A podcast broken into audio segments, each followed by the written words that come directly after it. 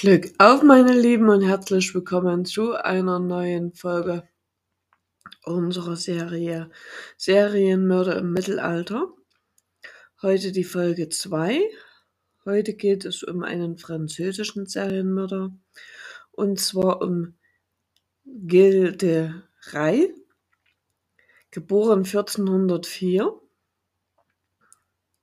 in Frankreich und verstorben am 26. Oktober 1440 in Nantes, Frankreich.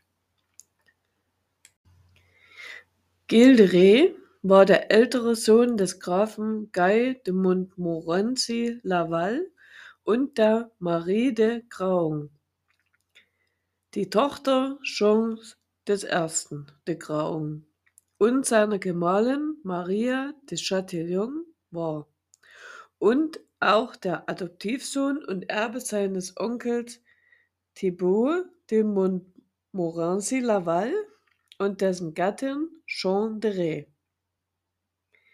Gilles Mutter Marie de Craon und sein Vater Guy de Laval starben jung und kurz nacheinander im Laufe des Jahres 1415. Guy de Laval befürchtete, dass seine beiden Söhne Gilles und René unter die Vormundschaft von Jean de Craon, des Großvaters mütterlicherseits, geraten könnten, dessen Immoralität er fürchtete. Sein letzter Wille, der sich eindeutig dagegen aussprach, blieb wirkungslos, und die Brüder kamen in die Obhut ihres Großvaters.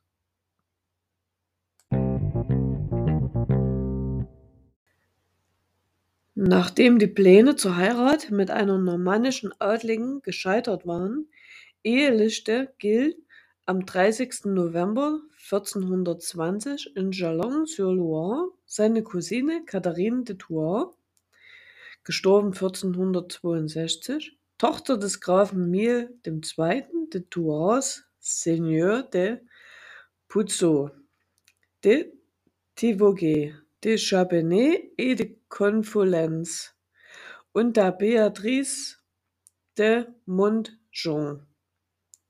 Sie war ein sehr entfernter Nachkomme des Bruders von Guy de Thouars, Regent of Brittany, und der Constance de Richemont, Duchesse de Breton. Aus der Ehe ging eine Tochter hervor. Reis größtes Besitztum war die südlich der Loire im Grenzgebiet zur Bretagne gelegene Baronie Retz, die im 16. Jahrhundert zum Herzogtum und zur Pairie erhoben wurde. Gilles wurde Parteigänger des Montfort und unterstützte Johann VI. Johann der Bretagne gegen das rivalisierende Haus Penthièvre. Er war an der Auslösung Herzogs Johanns aus der Gefangenschaft des Olivier de Blois, Graf von Penthièvre, beteiligt und wurde dafür mit ausgedehnten Ländereien belohnt, die dann vom bretonischen Parlament in Geldzahlungen umgewandelt wurden.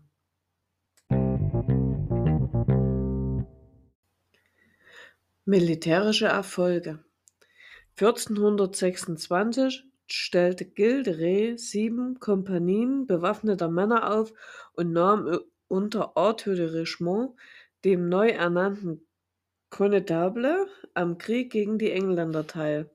Nachdem er sich mehrfach ausgezeichnet hatte, wurde er ausgewählt, Jeanne d'Arc nach Orléans zu begleiten. Er blieb auch in der Folge ihr Schutzbeauftragter und kämpfte zunächst in Orléans an ihrer Seite dann auch bei Jargeau und bei Patay. Er befürwortete weitere militärische Unternehmungen gegen die Engl Engländer vor der Königskrönung des Dauphin.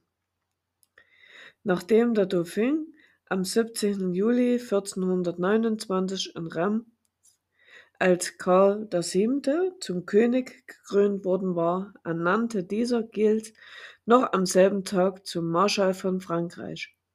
Nach der Erstürmung von Paris gewährte ihm der König das Privileg, sein Wappen mit dem Wappenzeichen Frankreichs, der Fleur de Lys, zu säumen. Dieses Recht wurde jedoch niemals bestätigt. Den Winter verbrachte de Rey in Louvrier, heute Departement Eure, in der Normandie. Ob er dort die Absicht hegte, die in Rouen gefangen gesetzte Jeanne d'Arc zu befreien, ist nicht sicher belegt.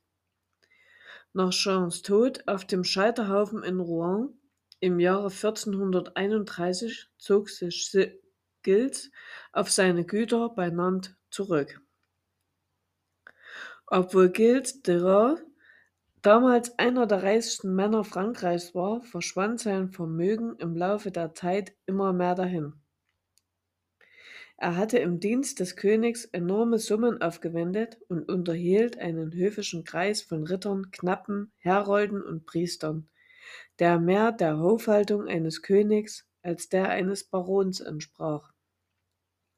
Er führte ein offenes Haus und zeigte sich als freigebiger Förderer der Künste, der Literatur und der Musik. Seine Bibliothek enthielt viele wertvolle Werke. Er selbst war ein geschickter Illustrator und Buchbinder und besaß eine große Leidenschaft für das Theater. Er veranstaltete viele große Theateraufführungen, bei denen er selbst als Schauspieler auftrat. Es wird sogar behauptet, dass die Passionsfestspiele 1420 in Angers von ihm selbst zur Feier seiner Hochzeit veranstaltet worden waren. Die erste Ausgabe des Schauspiels Le Mystère de Suc de Lorraine, Das Geheimnis der Belagerung von Orleans, entstand wahrscheinlich unter seiner Anleitung und enthält viele Details, die von einer engen Beziehung des Verfassers zur Jungfrau zeugen. Wegen seiner finanziellen Schwierigkeiten begann de Rey, Land zu veräußern und seine Güter unter Wert zu verkaufen. Diese Vorgehensweise gab seinen Erben noch auf Jahre hinaus ausreichend Anlass für Rechtsstreitigkeiten. Zu den Nutznießern dieses Ausverkaufs gehörten auch der Herzog der Bretagne und sein Kanzler Charles de Molstrat, Bischof von Nantes. Schließlich wandten sich Rey Verwandte 1436 an Karl VII., der weitere Verkäufe untersagte. Herzog Johann VI. widersetzte sich diesem Erlass und sprach dem König das Recht ab, Dekrete dieser Art für die Bretagne zu erlassen. Im Gegenzug ernannte er de Res zum Statthalter der Bretagne und bestätigte ihn als seinen Waffenbruder.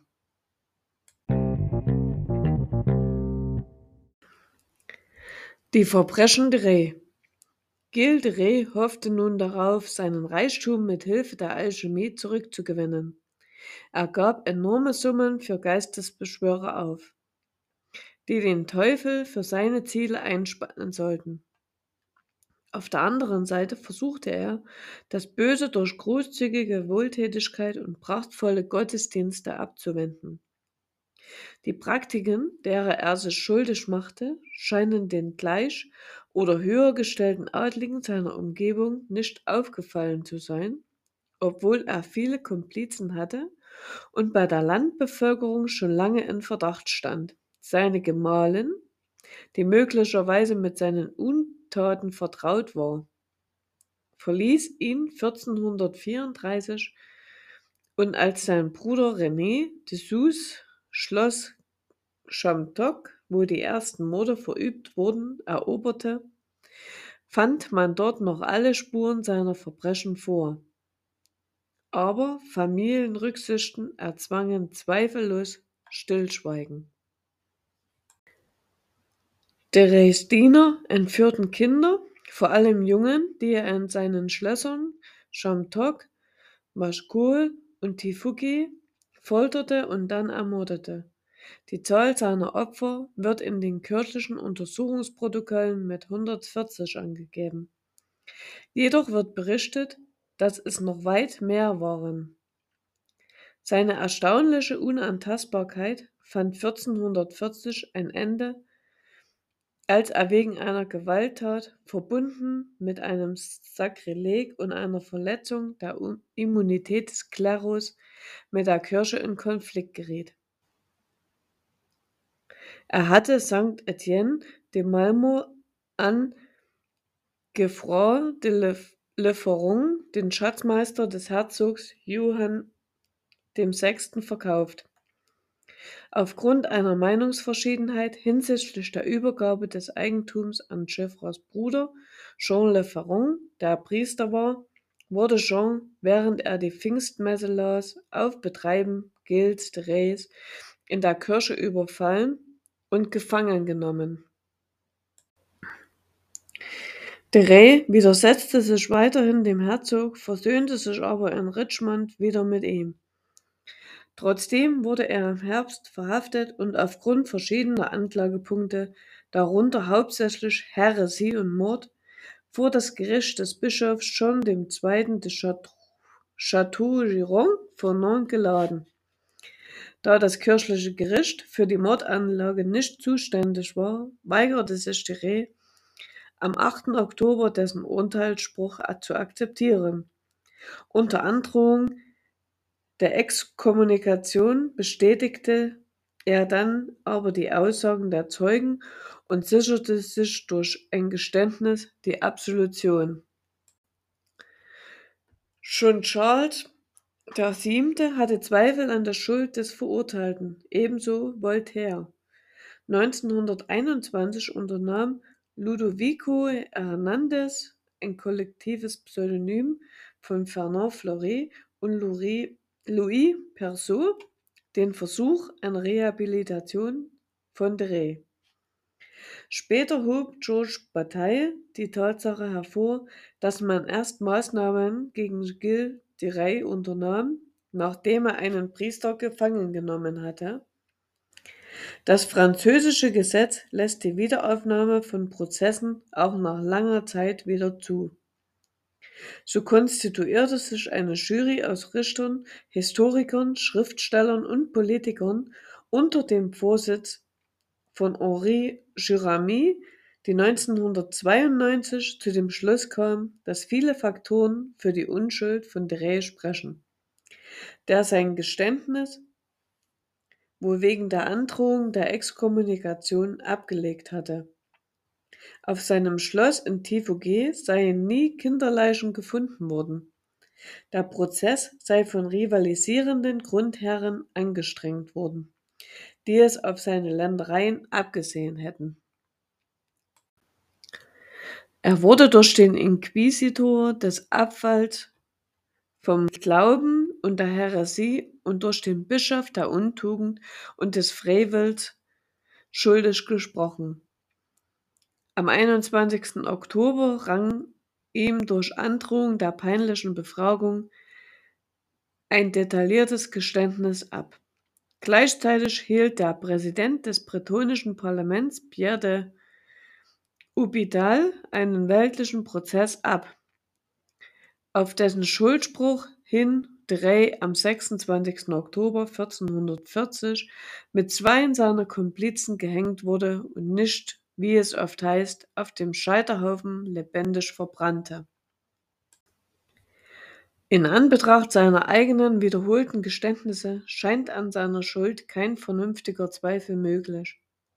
Aber die zahlreichen Prozessunregelmäßigkeiten und die Tatsache, dass der Nekromant Francesco Prelati und andere Mittäter ungestraft davonkamen, dazu noch das finanzielle Interesse Herzog Johannes VI. an seinem Ruin ließen stets Zweifel an der korrekten Durchführung des Prozesses bestehen, da neben dem der Jeanne d'Arc einer der berühmtesten und meistbeachtetsten Prozesse in Frankreich des 15. Jahrhunderts war.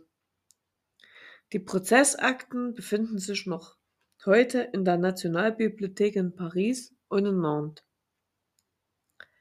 An der Kirche von Saint-Étienne de Mermoth befindet sich eine Gedenktafel mit der Aufschrift Gilles de Rais, Marschall von Frankreich drang am Pfingsttage 1440 während des Hochamtes in Waffen an der Spitze seiner Gefährten in diese Kirche ein. Er brachte Jean Le Ferron, einen Geistlichen, in seine Gewalt und kerkerte ihn in seiner nahegelegenen Festung ein. Jean de Malstron, Bischof von Nantes, lud ihn per Befehl vom 15. September vor. Johann V., Herzog der Bretagne, ließ Gil bereits am folgenden Tage gefangen nehmen. Er gestand seine Verbrechen. Nachdem er gerichtet und verurteilt ward, kam er am 26. Oktober 1440 auf der Biesewiese bei Nantes an den Galgen.